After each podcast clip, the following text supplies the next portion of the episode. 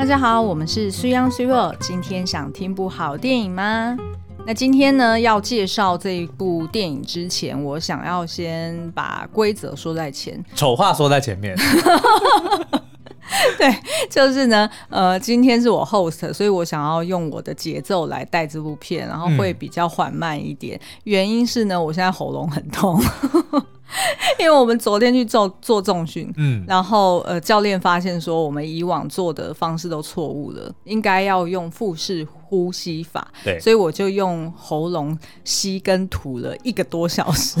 你 那个是喉咙呼吸法，腹式呼吸法没有规定你一定要用嘴巴，你还是可以用鼻子啊。没有啊，不是说用嘴巴吸会比较深吗？那没有，那是因为那口气会比较大，但是没有必要说一定是用。嘴巴，因为他的观念是你要用你的肚子，嗯，来去，就是让气能够进到你的这个腹部、腹腔，就是要增加腹内压，对，不要只是用肺部来呼吸，对，你要让你的，对，就像你讲的，空气进到你的这个肚子那边，然后就会增加你的这个腹内压，腹内压，然后你的身体就会变得比较硬、坚硬，然后也能够就是对对抗重量会比较有效率啊，嗯，对，所以我。对啊，所以我就是这样做、啊。对，但是你看来你还是没有真正抓到，因为其实你可以不用嘴巴的啊。哦，你用鼻子呼吸一样可以做到腹式呼吸、啊呃、但是 too late，反正我现在喉咙有点痛，但不是确诊。好啦，那所以呃，今天就是慢慢讲。那而且其实。慢慢讲也比较适合这部片，是因为其实这部片呢，它是在讲述一段呃白色恐怖时期所发生的一个悲剧的故事。嗯、那但是呢，因为它就是一个我们比较不熟悉、比较遥远的一段历史，对，哦，那再加上呃流麻沟十五号这个片名，可能大家一听就会觉得说，诶。有点不太确定说，哪个流哪个麻哪个沟？哎、欸，对对对，它到底是什么叫做流麻沟十五号？嗯，好、哦，那它其实是在绿岛的一个地址哦。那所以其实我们今天就想要改成用十个关键字来带你看懂当初发生在白色恐怖时期哦的流麻沟十五号，嗯、这到底是一个什么样的地方？然后以及呢，呃，在片中呃，其实主要都是呃女性角色。那这一群女性呢，她当初是叫做绿岛女生分队。嗯，那这到底是什么样的一个就是呃故事，或者是发生了什么样的事件？对，就是为什么会叫做女生分队哦？好，那其实这部片我们之前在看试片之前，我们其实真的就跟现在的大家一样，嗯，就是对于。呃，流麻沟十五号是完全不认识，也没有任何背景知识。甚至你那时候跟我讲说要去看一部《流麻沟十五号》，我就直接在想说，流麻沟是哪三个字？完全就是不对我来说没有任何的，就我没办法去想象说那到底是什么东西。流麻沟这三个字呢，流就是流水的流，然后麻布袋的麻，然后呃沟渠的沟。那但是它其实不是一条水沟，它其实是在绿岛上面的。呃，最长的一条溪河，然后同时也是一块水源地，跟这个拦水坝都在这个地方哦。那所以呢，呃，就是流麻沟，它当初会被取为这个名字，其实是呃是有一点点算是口语相传之后的一个误会啦。因为其实呢，它在最古老的时候，它是叫做卢曼沟。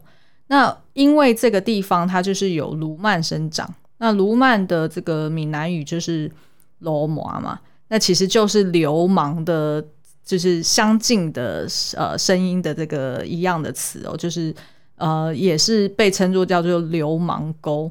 那所以久了之后呢，“罗麻”“罗麻”就变成流麻沟。那所以。这个就是流麻沟的它的一个所在位置，然后跟它当初这个名字的由来哦。所以我们那时候在看之前，我自己也没有看预告，就直接去看了，嗯、然后就深感震撼。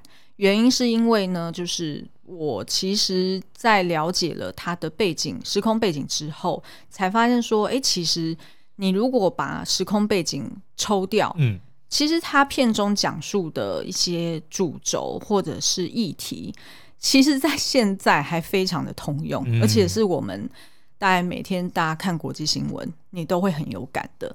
举例来说呢，它其实就是在讲述有关七十年前当时的人们向往心灵跟思想自由的一个主轴。嗯，那其实呃，当时候的这个呃国民党政府是一个集权政府嘛，因为那时候就是有呃开始的戒严时期。嗯，那再就是有关呃言论的自我审查。那当时候当然是没有网络，它是比如说报章杂志，嗯，或者是就顶多就只是写个小纸条，或者是集会呃大家。呃，去讲述一些自己的想法，其实都要经过自我审查，嗯，因为都会知道说，哦，哪些关键字我不能讲，对，哪些关键的议题我不能讨论。其实跟现在的网络的风气其实也有一点像啊，嗯，就是当我们要讨论一些事情的时候，我们也会忍不住，即便我们身在自由民主的台湾，对，我们都不是哽咽，我是真的喉咙有点痛。即便我们身在这样子的台湾，嗯，难免有些。主题或者是用语。会比较敏感，我们还是会自我审查，不管它是可能是牵扯到有没有符合政治正确，对，或者是我们觉得本身这个议题就有一些敏感，嗯，对吧？就是连在 YouTube 频道上面做 YouTube 影片，也都是会这样担心，就很担心会被这个因为政治不正确而被延上，对，或者是我只是某个字应该要发三声，结果我念成二声，然后就也会被延上，就是你就会觉得。好像很多他在片中讲的一些议题，嗯，其实到现今社会，你还看到的都是比比皆是，嗯，你就会很有感，就不会觉得说哦，这是一段很遥远的历史，所以与我无关。对，好，好，那他其实故事呢，就是在叙述在当时候五零年代呢，有一群女性的思想犯，好，他们被送到绿岛。去改造的真实故事，嗯，那个改造是真的，就是 literally 思想改造啦。是哦，那所以呢，他们要在那边去上课啊，然后劳动劳动啊，嗯，然后甚至是呃受就是可能关禁闭啊等等的哦。那所以他其实这个故事呢，是改编自同样是叫做《流麻沟十五号》的口述历史的一本书。嗯，那书我也看完了。那其实就是根据这个温室工作者曹清荣，他在呃，就是他去找了，就是当时一九五零年代呃，曾经去过流马沟十五号的这些呃女性政治犯，嗯，然后去跟他们做访谈，然后以及呢去整理当时候留下来的一些史料，所以在书中也都可以看到一些当时真实的呃他们在劳动或者是在上课的照片哦。嗯好，那这本书呢是呃书林出版的，所以大家如果有兴趣也可以去找来看，其实是蛮好阅读的，因为它是就是根据不同的当时候被关押过的这些嗯呃，呃女性，她们、嗯、呃每一个人就是一个篇章，然后去访谈，对，所以就是以她自己的口吻，有点像是第一人称的口吻去讲述说当年到底发生什么事情，嗯、以及这呃被关押之后她自己的人生怎么样转变了。是。那再来呢，就是呃，其实前卫出版社它也有同步呃发行呃一本漫画，嗯，然后也是在画，好像里面是有八个角色，对，所以其实大家如果有兴趣，也是可以去找漫画或者是呃书，就是它原始的那个史料书籍来看，其实是蛮不一样的体验哦。嗯，嗯好，那呃，所以今天呢，我们就会用十个关键字，包含呢，第一个，我们先会帮大家科普说，到底白色恐怖时期是什么时候，以及那时候呃的时代背景是什么。那第二个呢，就是故事发生的地点，也就是刚刚说的绿岛是在呃，就是流麻沟是在它的哪里，然后以及呢，就是片名的含义，呃，为什么它是取自取叫叫做流麻沟十五号。然后以及呢，就是呃，当时候这个流麻沟十五号，它这个地方呢是有呃，就是算是有一个集中营，嗯，一个监狱的概念，对，就等于是说他会把这些新生带来这边，然后去上课或者是做劳动。那这个地方到底是长怎样？然后他们的日常生活是怎么样？嗯。那再来就是呃，大家可能会常听到思想犯，对。那思想犯到底是什么意思？是说他只有想一想，他没有做，想有罪吗？对，他还真有罪，还真有罪哦！你连你动作都没做都不行哦，嗯、你光想就不行。然后再就是呃，绿岛女生分队里面有几个角色，它是改编自呃哪几个原型人物？那我这边也会帮大家简简单科普一下。那再来呢，就是呃，在监狱中生小孩的。这这件事情其实是非常离谱的。那、嗯、在当时候的呃，这个就是绿岛女子分队里面，还真有歧视。对，那再来就是呃，营区后来也发生一个大事件，然后也因此有十四个人被枪决，哈、嗯，就是在这个绿岛女生分队里面，包含男生那边也是。对，那我也会交代一下说，哎，那到底这个大事件是什么事？那最后呢，我也会再科普一些呃关键的用语或者是一些幕后秘辛哦。所以今天的内容非常丰富。那呃，也请大家就是忍耐一下，我讲话会吞比较多口水。今天 对，然后因为议题比较严肃呢，苏央就决定要收敛一点。呃，好，好，好，OK，好，那我们就呃，就是如果大家有兴趣看这部片的话，它也是在十月二十八号，就是这礼拜五就上映了。嗯、那也呃，就是鼓励大家进戏院去支持。好，那我们就先从第一个关键字开始好了。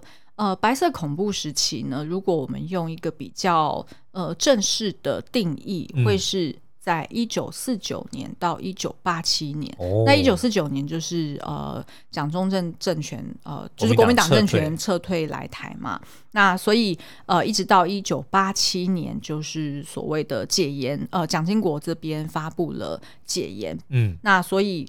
正式的历史来说，通常会定义白色恐怖时期就是居于一九四九到一九八七年的这段时间。嗯。那以往呢，我们曾经介绍过的像返校这个故事哦，嗯、它其实就是发生在这个期间。对。那在这个呃书中呢，其实也有另外一派学者的定义。白色恐怖时期的方式是不太一样的，他可能呃，他提出是更长的期间，也就是一九四九年开始，嗯，然后到一九九二年。那一九九二年发生什么事呢？其实就是当时候台湾有修正刑法一百条。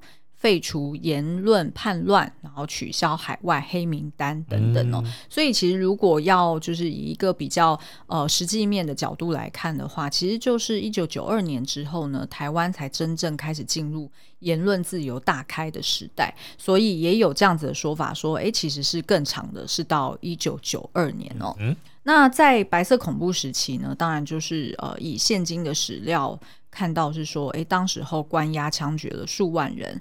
那受难者呢，也是在各个监狱间移动哦。那这个不同的监狱间，就是包含，比如说他可能一开始被抓到军法处，嗯、然后呃，再来他可能被移动到保安处，然后去做一些呃，就是调查，或者是甚至是可能严刑逼供。嗯、那再来他可能就在判刑之后呢，会被移监到这个军人监狱，或者是呃新生总队。啊，或者是呢，就是到了我们这个这部片主要的发生场景，就是在绿岛新生训导处。那这个绿岛新生训导处，你听起来好像是有点像我们以前某个学校的训导处。对对对，嗯、但是其实它不是那么的天真，不是那么的单纯。哦、对对对。Okay 好，那所以其实，在书中就有提到说，当时候因为关押的人实在太多了，因为嗯，他等于就是有点像是呃。他要确保防范说任何的共产党相关的组织在台湾有活动嘛，零杀错不放过。哎，对，所以等于是说，你就算是你是他的亲戚，你只是他的家人，对，亦或是哦，你曾经跟他比如说买卖过东西，还是说呃有过互动，那他可能都会牵连出来。一头拉鼓，其他对不相关的人，那即便是可能没有实质的证据，你还是会被关押，所以才会说当时候的呃监狱呢是塞不下的状况，嗯，而且是呃在书中就是这些呃原型人物呢，他都直接说了，他当时一被抓进去，整个监狱里面塞了上千人，所以在他的自己的牢房里面小小一间。每一个人睡觉呢，都是要侧身的睡，嗯、也就是说你是没有办法仰躺的。对，那侧身睡之外呢，可能还有一些人他是塞不进去，嗯、所以大家要轮流睡。哇，所以可能比如说十个睡底下就是地面。嗯然后他的脚边可能还有位置嘛？那其他塞不进去的人就先蹲在旁边，然后帮这十个人扇风哦，让他好睡一点。对，然后时间一到，然后再轮流换人睡，所以是蛮离谱的一个状态。所以想想见你里面也没有所谓的什么人权的、嗯、的的的，的一个标准，或者是一个比较适合你环生存的一个环境。对。好，那再来呢？第二个关键字其实就是刚刚提到说的绿岛哦。那我们俩自己是没有去过绿岛啦，所以不是太熟悉。对，但是我知道的是说，呃，如果现在大家要去绿岛旅游，可能是从台东搭飞机啊，或者是从这个富冈渔港去买船票过去哦，所以距离大概就是三十多公里。那呃。坐船大概就是五十分钟到，坐飞机大概十五分钟到。那大家就是会去那边，哎、觉得说啊，它的浮潜啊，它的阳光啊，海浪啊，甚至吃海鲜啊，你会觉得，哎、绿岛在现在的人风光明媚。是，但是呢，在一九五零年代呢，其实呃，绿岛曾经是囚禁政治犯的思想集中营。嗯、那他人数最多的时候，其实是达到有两千人这么多。那在其中呢，就有我们今天的主角，也就是近百人的女生分队哦。那这个女生分队里面的人就有很多种了，就是有包含女学生，嗯、或者是老师哦，他可能开读书会，有点类似像返校里面那个样子。哦那也有可能是呃，譬如说呃，某个政治犯的妻子，或小孩，哈、嗯，都有可能。那呃，其实呢，在我看这部片的幕后专访的时候，我有看到女主角，呃，就是主角之一的这个呃连俞涵呢，就有讲说，其实他们当初在那边拍摄的时候，真的就觉得很辛苦，嗯，因为绿岛呢，其实。大家一般来说都叫做灰熊豆哦，火烧岛。另外有一个绰号叫火烧岛。对对对，嗯、就是因为它真的是呃呃，就是它好像是什么火山岩层构成的，然后所以它的呃就是呃温度或者是它的那个环境来说呢，真的是会让你在那边晒久了会感觉有点晕。然后会觉得说，哎，好像他自己在那边拍摄的时候，会觉得好像他真的是现在正在那边接受驯化一样。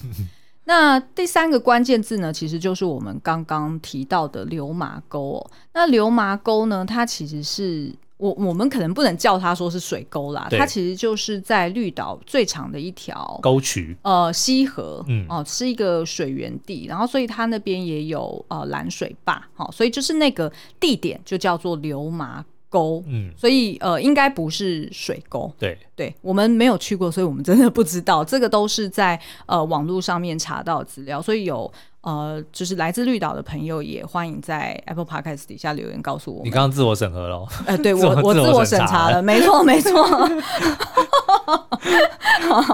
OK，好，那为什么叫做流麻沟十五号呢？呃，其实它就是这一群政治犯他们当时候的共同户籍所在地。哦，也就是说，因为每个人迁户籍过去，对对对对对，哦、因为每个人都有户口户口名簿嘛，那所以他们那个户号就是那个地址就叫做流马沟十五号。嗯。那在那边呢，其实是有男有女，但是只是说男女都要严格的分开，对，然后尽量不让他们有任何的交流或者是互动。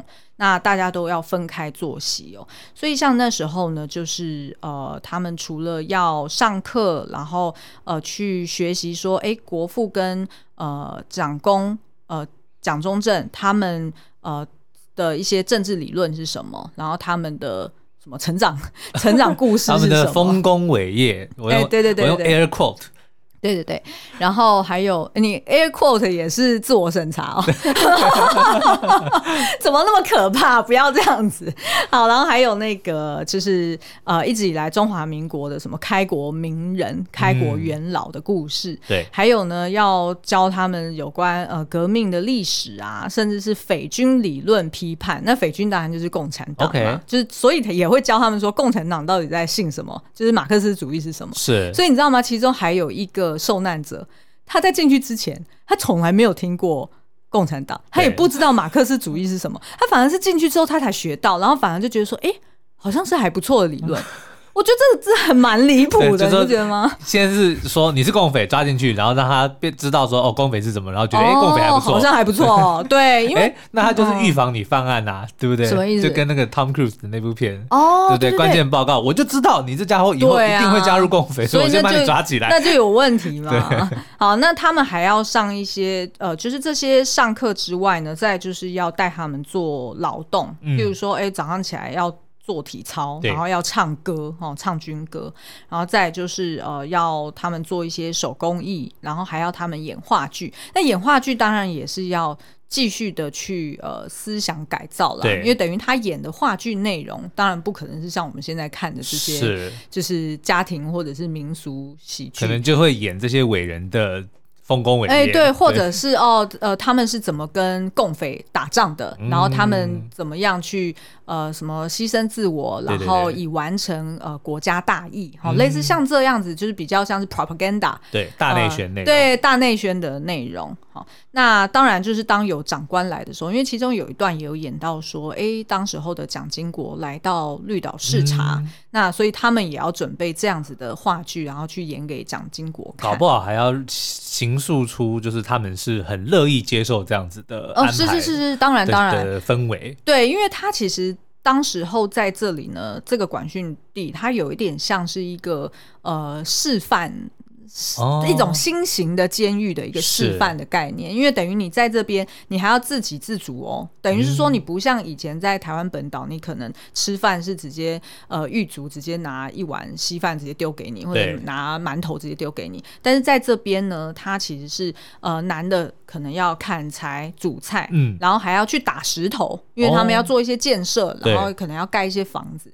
所以他还要去海边扛石头，嗯，然后女生呢就是去挑水，因为她也没有所谓的自来水管嘛，所以你也要到溪边去扛水过来，然后也要去挑粪啊，因为这边当然住了这么多人，对。你要就是要要要去通，啊，这细节就不用讲。然后再来就是他还要去养鸭养鸡，嗯，等于是说就是他们所有的生活呃百态全部都是。呃，当时候也有一些受难者有用画画的方式把它记录下来了，所以我们的确在书中有看到说，哎，他们真的就是这样子生活的。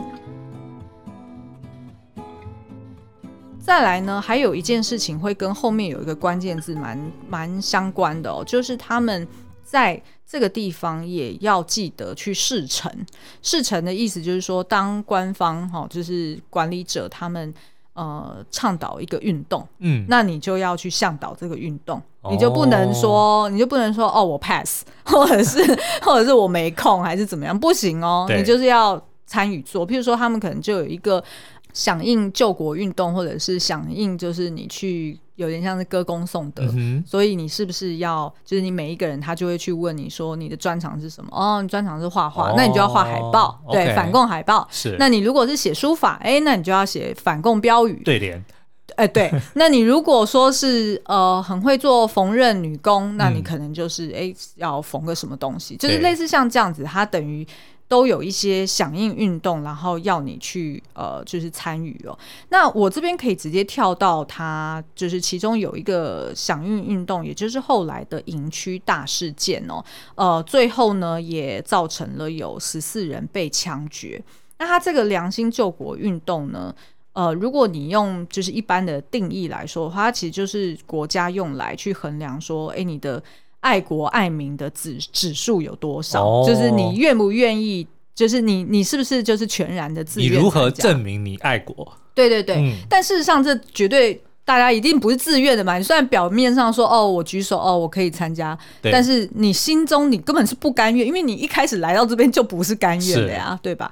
那所以呢，其实这个这件事情是发生在一九五三年哦。那当时候呢，他的这个事件就叫做“一人一事良心救国运动”。嗯，那除了呢，就是刚刚前面有讲说哦，他们可能要做一些被迫自愿的这种才艺之外呢。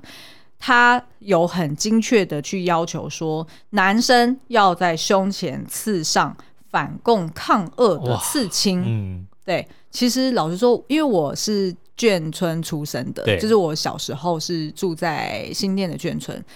我身边有很多爷爷们胸前都刺了这个，哦、我都看得到。就是反共抗俄的，真的真的。然后我印象非常深刻，哦、为什么？因为爷爷夏天都很热，对对对，都一定要脱掉自己的吊嘎，嗯、甚至是你穿他就算穿着吊嘎，你都可以从对，你可以从吊嘎的旁边可以看得到。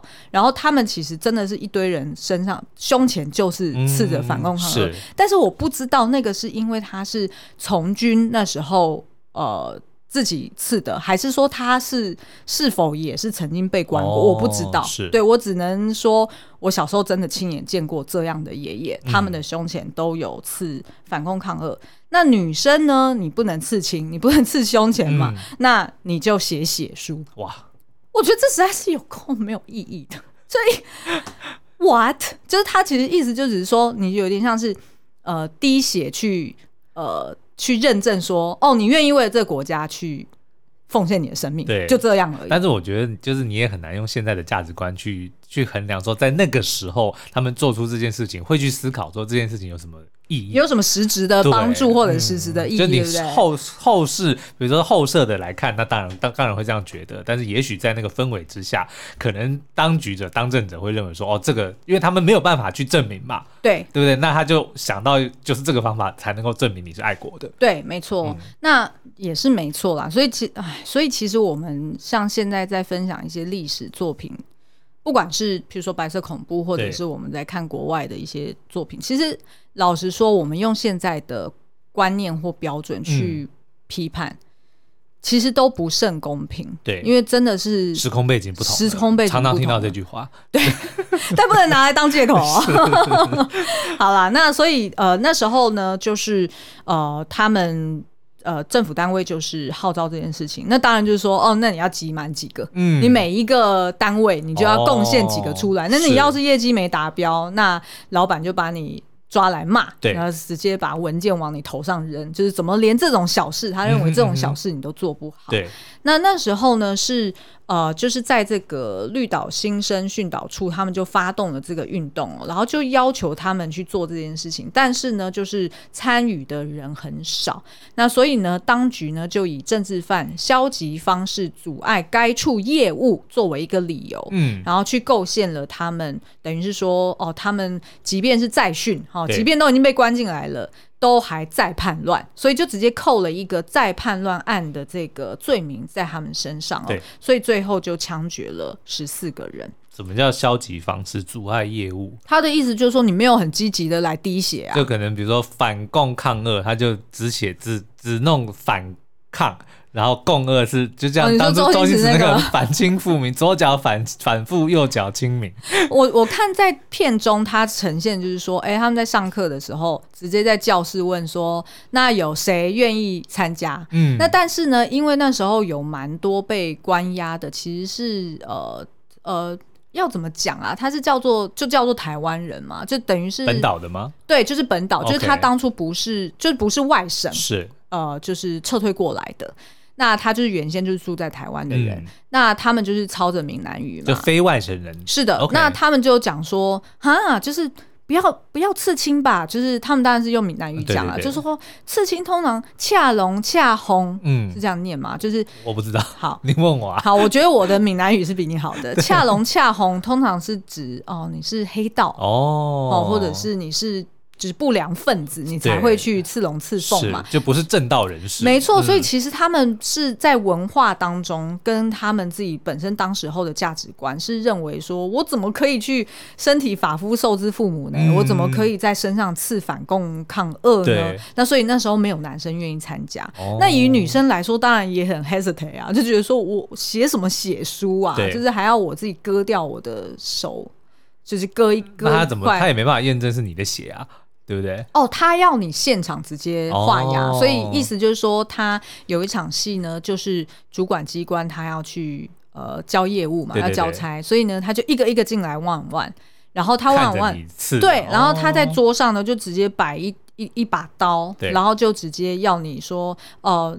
呃，你你家人给你寄来好吃的苹果，或者是你家人有寄来你儿子的照片哦，嗯哼嗯哼，你看在这里，你想不想要啊？那你如果想要，那你就把你的手在那个刀上面划一刀，是然后就是直接在这个呃，好像他们有写好一些声明的这个文件上面，照抄就对了，对，然后就直接盖你的手印，就一直说你要做这件事情。哦哦，所以不是真的拿写来写书，而是有写好的书要你盖写手印。我觉得可能是在片中它呈现的方式，我不确定说是不是真的要写。长篇大论的一段话，哦、还是说真的只要盖个写手印就好？电影这个我是盖写手印，对对对。Okay, 那也有一个可能是因为他业绩压力很大，他要赶快 deliver 啊，对不对？所以就你赶快给我画押就算了。哎呀，那这个真的是不懂得变通的长官。如果是我呢，一个人有十只手指嘛，对不对？一个人就有交出十份来了。对呀、啊，你每一个这样子你说你说怎么可能会有人一个一个去印 去认说哦，这是谁的指纹？怎么可能？没有，就算他真的去认十只手指的指纹，也长得不一样啊。哎，对啊，就是他要怎么去 verify，没有办法 verify 啊，所以我也我也不知道啦，就不晓得说当时是因为。因为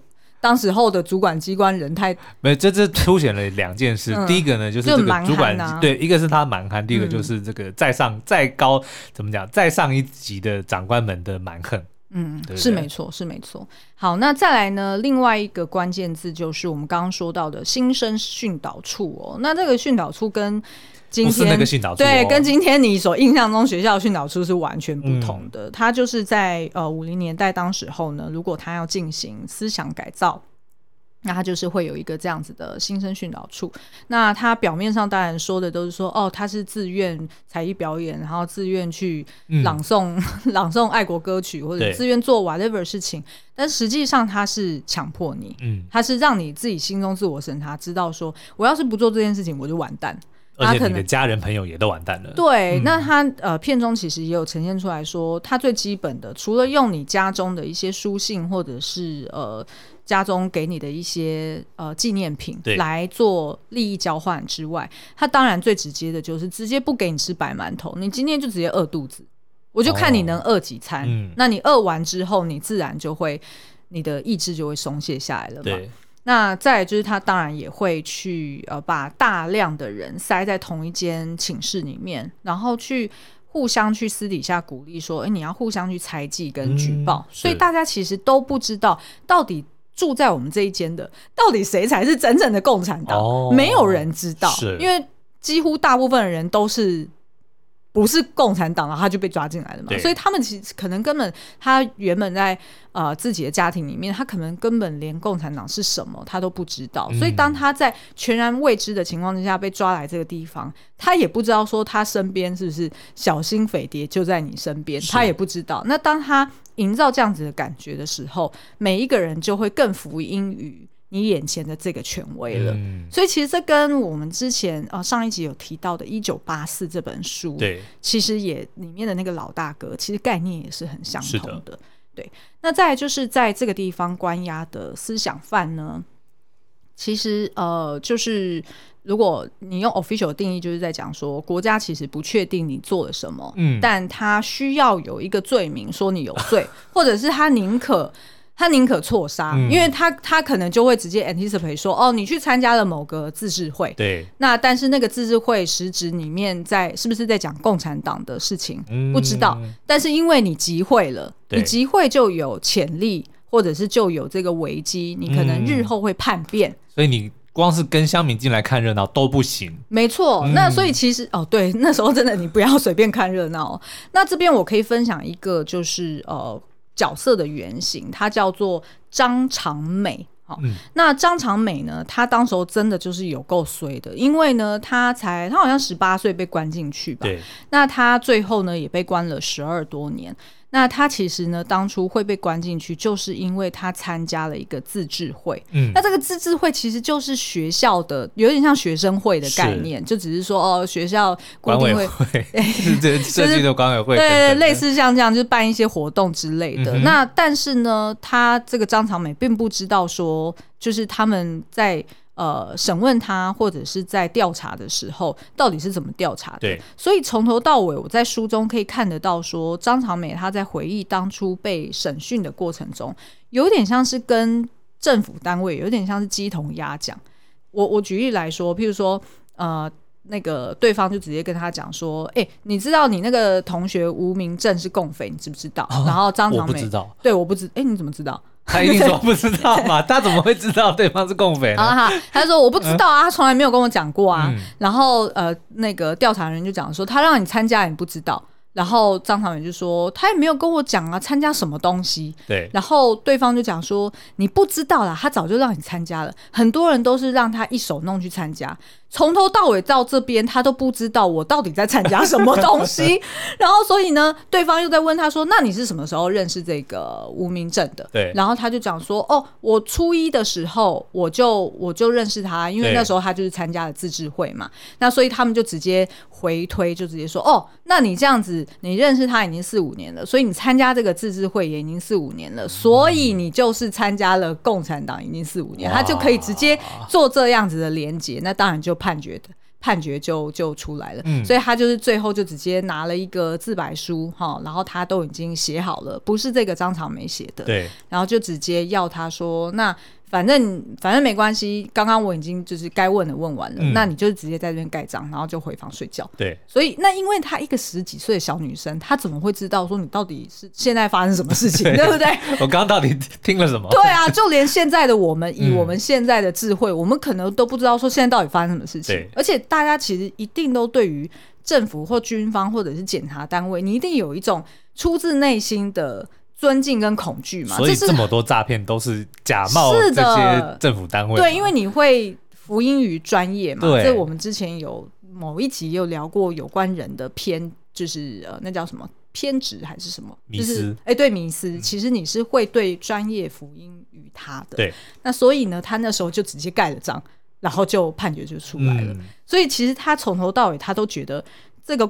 调查的过程很像鸡同鸭讲，从头到尾他就只是参加一个学生的自治会，怎么他也只是其中的一个，他也还不是会长，他只是其中一个干部，嗯，那怎么就被抓进来？然后怎么十几年的人生对就没了？而且这个基本上就是因为我们最近看很多的律政剧，嗯，就有在讲说现在的这个司法制度都是以无罪推论作为原则，嗯，你反而是。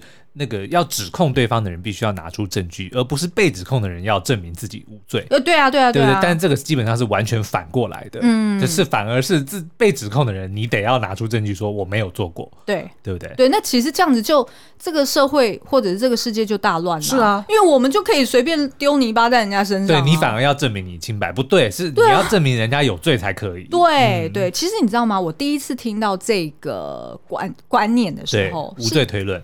对，是在我大一的时候上那个什么辩论的通识课，嗯、然后老师讲。辩论的这个原则跟逻辑通用于整个世界，就是一直跟我们讲说，嗯、你们以后毕业了进入社会了，你们同样要带着这个无罪推论的这个逻辑去跟人相处。是、嗯、你不能直接就直接认定说对方就是怎么样怎么样，然后而要对方提出反证，其实并不是如此。因为我在看的那些律政剧，它其实还传达一个观念，说法律当然是要用来惩罚那些犯了罪的人，没错，嗯、但是它更重要的一点是要。不处罚那些没有犯罪的人，对，因为总有一天，我们或我们认识的人都会遇到这个情况，说我们必须得要想办法证明自己没罪，嗯、但是在那之前，我们不应该受到惩罚。嗯，对啊，没错。好，那既然已经讲到张长美这个原型哦，那我就直接来介绍一下这一次的这个呃电影里面呢，主要的三个角色哈。那呃，第一个呢就是。算是他的部分的原型，的确灵感是取材自张长梅哦，嗯、也就是由余佩珍所饰演的叫做杏子。嗯哼、哦，这个杏子呢，她就是一个十七岁的高中生。那她因为在学校担任呃自治会的干部呢，所以就被扣上了这个罪名。所以其实就是呃取材自张长美的故事。那她呢，呃，就是很会画画，然后也很爱学习。所以呢，她其实是。呃，在另外一个狱友叫做盐水侠好的鼓励之下呢，他就利用圣经来学英文，然后也因为呢，就是他呃会看到呃就是在狱中有一些其他的，比如说话剧啊，或者是现代舞的表演，嗯、就让他觉得说，因为艺术可以带他的思想离开这个。这个这个牢狱，嗯，让他抱有希望，所以他才可以撑过。呃，后来他有发生一些就是比较惨无人道的一些关禁闭的一个事件。哦，那这就是那个呃，刺激一九九五，哎，对对对，肖申克的救赎是没错的，因为呃，Fear can hold you prisoner，嗯，but hope can hope hope can set you free。对，没错，所以他才会去播那个咏叹调的那那一首歌剧嘛。嗯、对对对。那所以，其实，在杏子的这个角色上面，你就可以看到说，哎，艺术帮助他带来自由哦。那另外一个角色呢，就是由连俞涵所饰演的陈平。好，那他呢？呃，为了要保护妹妹，所以他就自首，他自己是共产党人。嗯，所以我们看到的那一段剧情，就是说，当时候就一群小女孩，就是躲在他身后，然后就是已经有看到有有一个前车之鉴，就是已经有杀鸡儆猴了，有一个倒在地上被打了，倒在地上了。所以呢，这个陈平他就是为了要保护其他人，他就决定说他要来，就是。呃，顶替对顶替，然后就直接干脆说，我就是共产党人。嗯，那他呢，其实才二十五岁哦，是当初呢，就是跟着呃，就是国民党政府一起流亡过海的一个山东人，所以我们也可以听到连云涵在片中是抄着山东话。哇，他真的好厉害哦，他查经才讲客家话，对，对不对？真的非常。我听他讲山东话，我真的觉得很熟悉，很熟悉，因为我爷爷就是山东人。OK，对对，那其实他呃，就对他来说呢，他妹妹是最重要的，所以他就愿意说，在这个狱中呢，他可以牺牲任何东西，因为他相信呢，只要活下去就有希望。嗯、所以你就会看到说呢，因为他本身很漂亮，然后呢又很会跳舞，他应该是舞者出身，所以当他那时候在呃。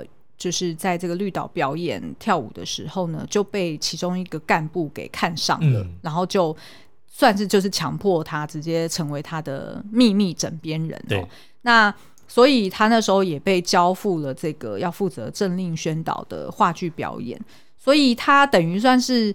你可以看到说哦，他在片中就是好像拥有特权，然后好像很冷酷，然后都不说话，嗯，然后呃，感觉他好像可以自由进出这个干部的办公室，对，哦，就是其他人就会开始排挤他，嗯、觉得说哦，他是不是根本就有点类似像我们现在想的廖北亚，对对对，就是那种专门去，而且还出卖自己的身体，哎，对对对，对出卖自己的身体。那但是呢，呃。这个我们刚刚介绍的杏子呢，诶，反而跟他变成了好朋友，嗯、就是因为其实杏子有看到说，其实在，在呃陈平的这个冷酷的表象之下呢，其实他是愿意为他人牺牲，嗯、而且是忍辱负重，对忍辱负重的人。嗯好，那第三个角色呢，就是由徐立文所饰演的盐水侠。嗯，那这个盐水侠呢，他是三十二岁，然后是一个很虔诚的基督徒哦。而且呢，在片中我们会发现，因为他其实可能也是他年纪比较大，然后再加上呢，他本身其实呃拥有比较呃。丰富的素养，然后以及护理的专长，那再加上他又是一个很虔诚的基督徒，所以其实他在呃这个狱中呢，哎，好像有点像是大家的心灵导师，嗯、然后也常常会是呃去鼓舞其他人哦、呃，该怎么在这边过活的一个大姐姐哦。那他其实呢，刚刚才生了孩子，所以他小孩其实是应该是托给他爸爸照顾，对，所以他很。在他小小孩还很小的时候呢，就被迫呃，就是关进这个绿岛的地方哦。那所以有一段呢，我们也可以看看到说，就是当他当初被威胁说，哎，你要就是参与这个运动，良心救国运动的时候，嗯，呃，那个长官就是拿他儿子的照片来威胁他，对，所以你这个妈妈怎么那么狠心哦？就是这样子丢下你的小孩。嗯那其实这个盐水虾他很痛苦，对但是他为了他自己的理念，还有他相信就是呃知识就是力量，所以他就宁可说我不拿我儿子的照片，嗯、我也不愿意参加你这个运动。是，那当然。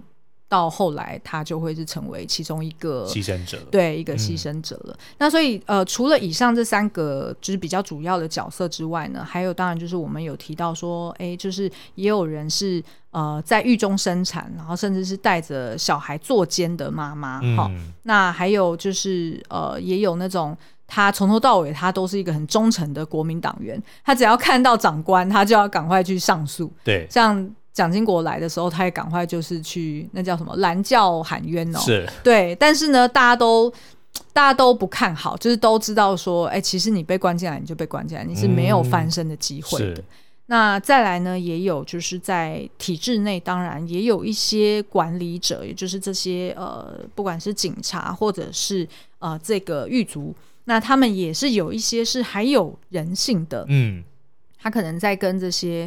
呃，学员互动的时候，他可能他也只是奉命行事，对，然后也会显露一些恻隐之心哦。那所以其实我觉得，在《流麻沟十五号》呢，他用一个比较高度还原，就是当时候的台湾，的确是操着多种语言跟拍摄环境的方式哦，就是带大家就是用这些故事来重新认识当年的这段历史。是。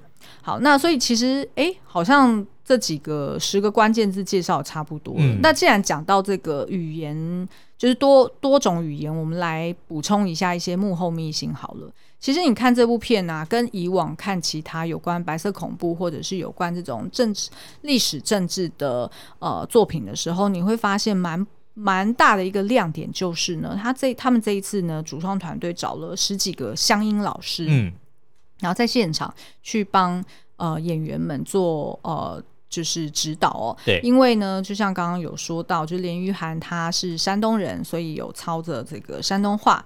那也有呃闽南语，然后还有大量的日语哦，嗯、像杏子跟这个刚刚讲的盐水侠，他们私底下对话都是用日语，也很合理，因为当时候这个年纪出生的女孩子，对，她当初的确从小就是才刚刚结束，对啊对啊对啊，她她的确就是受着日日本教育长大的嘛。那再就是呃呃广东话哈，就是譬如说当时候的一些呃管理者，他们的确是呃不管。不知道是香港人还是是广广东人，反正他就是操着广东话。是、嗯、那呃，所以你会发现说，哎、欸，这样子的语言工程，其实，在过往的国片来说，其实是比较少见的。对，通常只会有一两个夹杂的响音。对，我们最近印象比较深刻，刚好是金钟奖结束嘛，嗯、像呃最佳戏剧节目的呃，就是拿下最佳戏剧节目奖的斯卡罗，对，他也是就是我们印象蛮深刻，就是他在剧中去呈现、嗯。那时候的那个时空背景，他们实实际的那些人，不同的族群，他们会操着什么样的语言？所以其实你不觉得，就是台湾真的蛮妙。台湾很多元啊，很多元，是是是。对，就是刚好我最近在写那个什么什么什么塔，巴别塔，就是在圣经里面，就是有一个故事说，呃，人们充满野心，然后所以齐心合力要搭一个塔，就是要去接触上帝，然后结果上帝发脾气，嗯，对，然后就把这个塔烧毁之后呢，就让人居住到不同地方，然后讲不同语言，就再也无法彼此沟通，互相合作。对对对对对对，我不知道，我就是刚刚突然联想到这件事，就是我觉得在台湾，大家会一直觉得好像不够团结。嗯，我觉得也有可能是因为我们的历史背景，就是大家真的是来自于不同的、嗯、的的文化，然后跟生长背景，然后所以就是。但是我觉得已经都已经在这边定就是现在其实我觉得是是蛮团结的啊，就即使有这么多不同的背景，可是都是因为知道台湾是一个非常美好、非常美丽的一片土地。嗯，所以我觉得大家反而是经过了这么多的事件之后，才一起努力想要维持这个地方的美好跟和平啊。嗯。嗯好，那所以以上呢，就是我们今天介绍的《流麻沟十五号》。那呃，现在在呃十月二十八号礼拜五已经在全台上映了。嗯、那也欢迎大家可以进戏院去支持。那如果有兴趣的话呢，我觉得他的就是书林出版的这本书其实也很好阅读，而且有非常多的史料。如果你是刚好是。有这样子学习相关，或者是你对这段历史有兴趣的话，也可以去找来看哦。好哦，那今天的节目就到这边喽，我们下次再见，拜拜。